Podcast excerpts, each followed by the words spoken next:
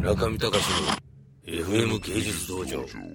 FM 芸術道場。ポッドキャスティングバージョンのお時間です。村上隆です、え本日のポッドキャスティングのテーマ、えもう昔は DVD でした。そのうち本になりまして先週先々週となしと。何もない。っていうことから端を発して今週は浮気。これでちょっとまああのポッドキャスティング話してみようかと思うんですけども。皆さん浮気やってますか？あのですね、私独身だっていうのが先週ちょっとね、いろんな人から突っ込まれるのが多くて困ってるっていう話しましたけど、いいじゃないですかね。別にあの、独り身だって。で、まあ、なんでみんな結婚するんだっていうところで、自分で話してて自分でハッと気がついたのは、結婚して浮気するのが楽しいんじゃないかなと。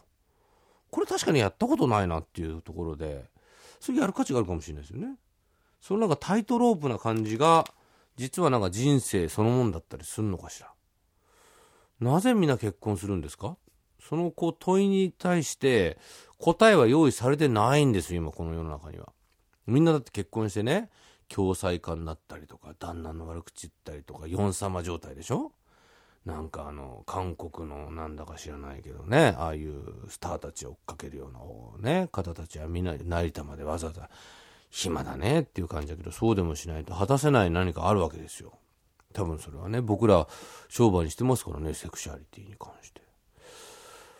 だけどまあね、浮気っちゅうのはやっぱやってみないとわかんないね。俺結婚しなきゃダメ、できないこればっかりは。そういう意味で、やっぱこう結婚っていうのがそれほど価値のあるものだっていうことが、逆の意味でわかるのかもしれないですよね。浮気から照射されて。でも、離婚っていうのは何なんですかね、皆さん。離婚。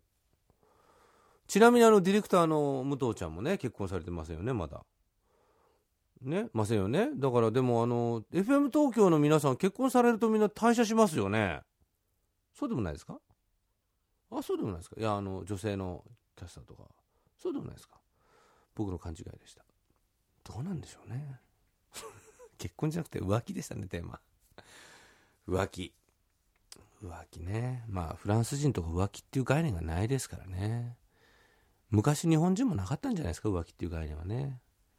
まあ、これも明治維新以降植え付けられたバカな、あの、コンセプトとして、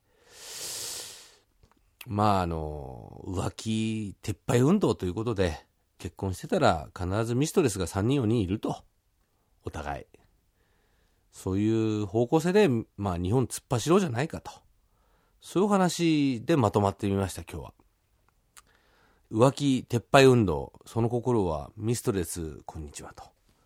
えーミストレスじゃなくて、おじさんの方は何でしょうね。おじさまもね、皆さん結婚されてるね、方たちでもやっぱりいるんでしょうね、いろいろ。人間って不思議だなありがとうございました。